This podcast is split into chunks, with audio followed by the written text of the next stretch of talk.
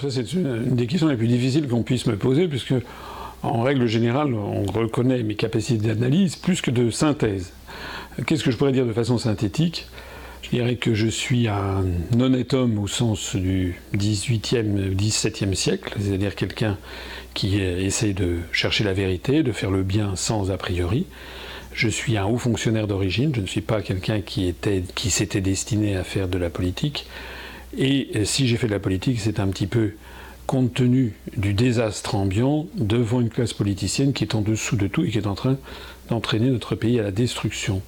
Donc je fais de la politique un petit peu euh, par, euh, par euh, non pas par goût particulier, je ne pensais pas faire de la politique quand j'étais plus jeune, mais je le fais par nécessité et par devoir, parce qu'il suffit de regarder toute la scène politique française, il n'y a pas beaucoup c'est le moins qu'on puisse dire, de hauts fonctionnaires comme moi d'origine, qui ont décidé d'aller voir les Français pour leur dire la vérité et ce qui se cache derrière les discours officiels. Ben, pour faire ça, il faut accepter effectivement de rompre avec son milieu professionnel d'origine et de devenir un petit peu, ce qui a été mon cas, euh, quelqu'un qui est un paria dans la haute fonction publique pour dire la réalité du désastre en cours.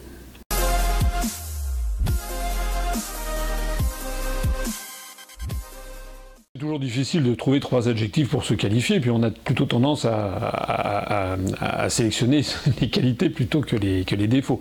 Je pense quand même que je peux dire que je suis d'abord quelqu'un d'intègre. Intègre, c'est-à-dire honnête euh, financièrement, euh, mais aussi moralement et aussi intellectuellement. Voilà.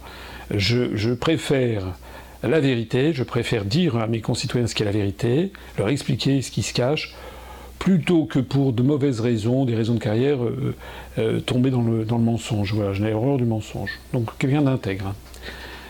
La deuxième qualité, euh, ou deuxième adjectif que je dirais, c'est humain. Humain parce que je, parce que je suis quelqu'un de, de, voilà, de franc, de direct. je n'aime pas les je n'aime pas me couper. Je suis dans un grand corps administratif qui s'appelle l'Inspection générale des finances, un énarque, un inspecteur des finances. Les gens disent oh là là, c'est quelqu'un qui vit dans sa tour d'ivoire. Non, pas du tout. Moi, ça m'arrive de prendre le métro, d'aller dans des, fast-foods, de manger un, kebab sur le, trottoir. Euh, je vis de façon euh, simple. Voilà, je, ne suis pas, je ne suis pas bling bling. Vous voyez, c'est d'ailleurs une, grande liberté parce que ça me, du coup, je ne suis pas à la recherche de, de beaucoup d'argent. Je suis humain parce que j'ai voyagé beaucoup à travers le monde aussi.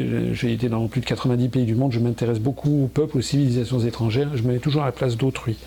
C'est la raison pour laquelle d'ailleurs euh, j'ai donné à notre mouvement politique cette caractéristique qui est d'attirer l'attention sur les exactions commises par l'Occident euh, au Moyen-Orient, par exemple.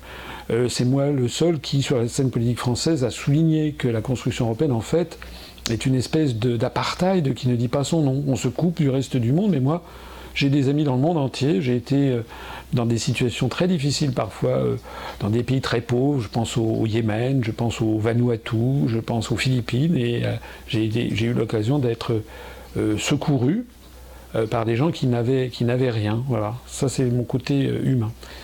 Et puis le troisième, la troisième caractéristique que, que je m'attribuerais volontiers, c'est clairvoyant. C'est-à-dire j'ai quand même, je pense, une faculté supérieure à la moyenne à prévoir et à deviner euh, ce qui va se passer. Alors c'est pas euh, c'est pas Madame Soleil, hein. enfin je, pense que j'ai de l'intuition, mais j'ai aussi euh, une bonne connaissance de l'histoire. Donc connaître l'histoire, c'est aussi savoir prédire l'avenir, parce que les histoires possèdent des récurrences internes. j'ai de l'intuition, j'ai du flair. Euh, et voilà, depuis dix ans et demi que j'ai créé l'UPR, euh, je, mets un peu au défi tout le monde d'aller regarder tout ce que j'ai pu dire et publier en vidéo ou en écrit depuis dix ans et demi. Ben, vous verrez que globalement, euh, ça tient la route. Je crois ne pas m'être beaucoup trompé, peut-être même jamais trompé sur les grands sujets stratégiques, ce qui témoigne quand même de la validité d'une analyse, et ça c'est ce qu'on appelle la clairvoyance.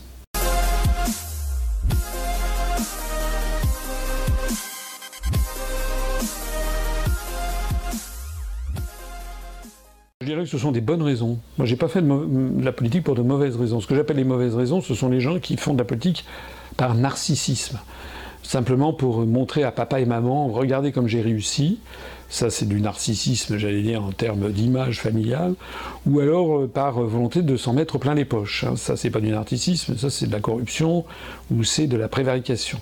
Des gens qui se disent je vais arriver dans des fonctions, je vais avoir un train de vie fabuleux, je vais pouvoir avoir des jets, des trucs et des machins, descendre dans les palaces, et puis après, après je me ferai embaucher par une très grande banque américaine pour mon carnet d'adresses. C'est ce qu'a fait Macron, par exemple. Vous avez vu cette interview incroyable de Macron où il a dit Oh, tu sais, il a dit à un enfant là dans les banlieues, c'est pas lorsqu'on est président de la République le moment où on gagne le plus d'argent. C'est-à-dire que pour lui, être président de la République française, c'est une case dans un curriculum vitae et ça permet de gagner plus d'argent après. Moi, j'appelle tout ça des mauvaises raisons. Non, moi, je fais de la politique pour deux choses. D'abord, parce que je m'intéresse beaucoup à mon pays, à, l'histoire, l'histoire de mon pays. Et moi, je, rêverais de pouvoir influer sur le cours de l'histoire de la France, de mon pays. Euh, et la deuxième chose, c'est parce que je m'intéresse à mes compatriotes. Euh, quand on fait de la politique pour de bonnes raisons, il faut aimer les gens. Voilà. C'est-à-dire, moi, je suis désespéré quand je vois euh, la destruction du tissu industriel français, la destruction de l'agriculture française, la destruction de l'environnement français, euh, la, montée continuelle de la, pauvreté, de la paupérisation, la, dégradation de l'enseignement euh, public, l'abrutissement des gens, tout ça, j'ai envie de me battre contre ça. Donc j'estime que là, je fais ça pour de vraiment pour de bonnes raisons.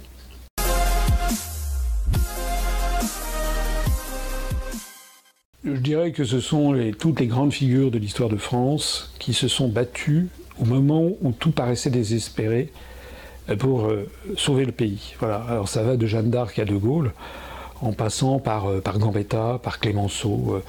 J'aime bien, disons, parmi les derniers que j'ai cités, Gambetta. Gambetta, vous savez, qui avait créé l'Union républicaine. Moi, j'ai créé l'Union populaire républicaine.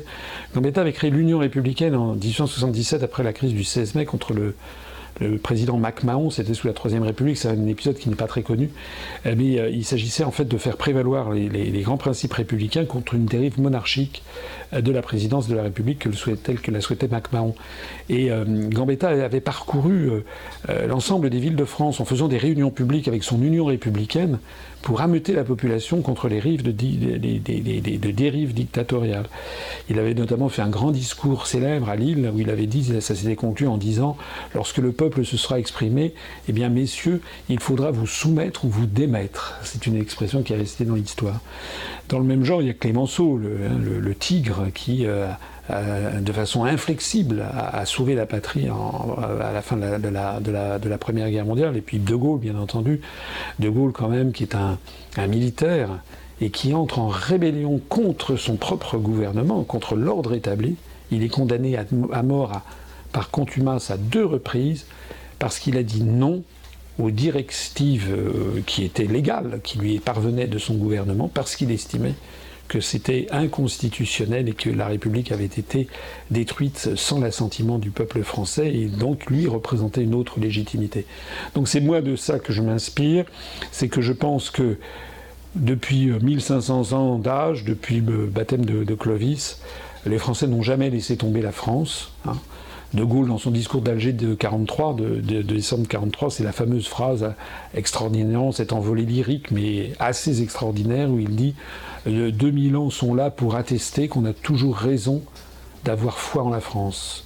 Mais moi, je me bats contre vents et marées. On a eu des élites, comme régulièrement, malheureusement, dans notre histoire nationale, qui considèrent que la France est terminée. Il n'y a plus qu'à plier bagages. On va détruire tout ça. On va morceler la France en État, en, en province, qui vont se fondre dans un magma euh, anglicisant des États-Unis d'Europe.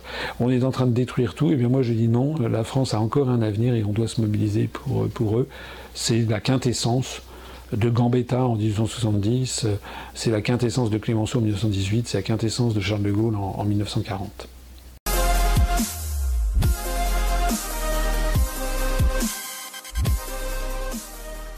Ce que j'apporte à mes concitoyens, c'est quelque chose que je crois euh, extrêmement précieux.